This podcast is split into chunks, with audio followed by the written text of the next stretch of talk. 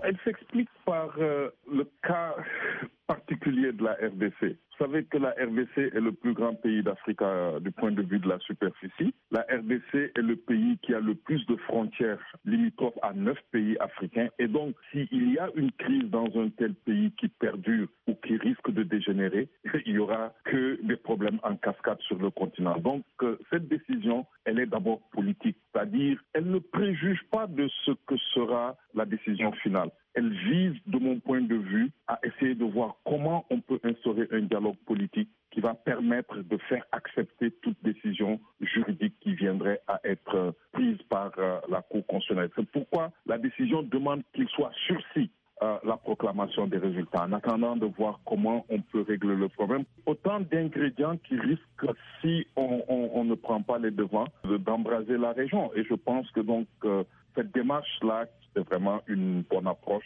La partie lésée avait déjà saisi la Cour constitutionnelle, telle qu'elle même recommandée par euh, l'Union africaine.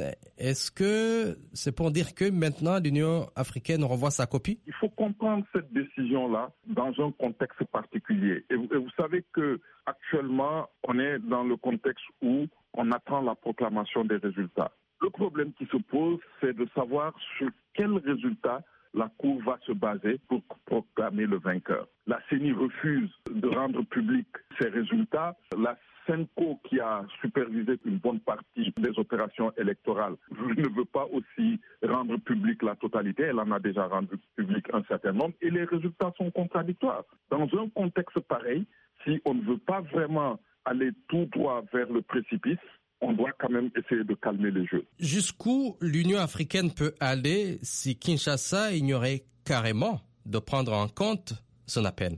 Ah, elle peut imposer des sanctions qui peuvent même aller jusqu'à des sanctions économiques. Les différents acteurs euh, seraient bien inspirés de ne pas euh, tirer sur la corde, mais elle peut aussi faire en sorte pays soit en quarantaine. Et en plus, il y a des voisins importants de la RDC qui sont impliqués. L'Angola, qui est non seulement la partie qui aide à l'entrée de beaucoup de biens dans le pays et qui est aussi une puissance militaire. Vous avez la Zambie. Ils ont quand même beaucoup de moyens de pression. Je trouve que les dirigeants seraient vraiment bien inspirés de faire très attention dans ce qu'ils disent et dans ce qu'ils vont faire dans les heures et jours à venir. C'était Ibrahim Khan.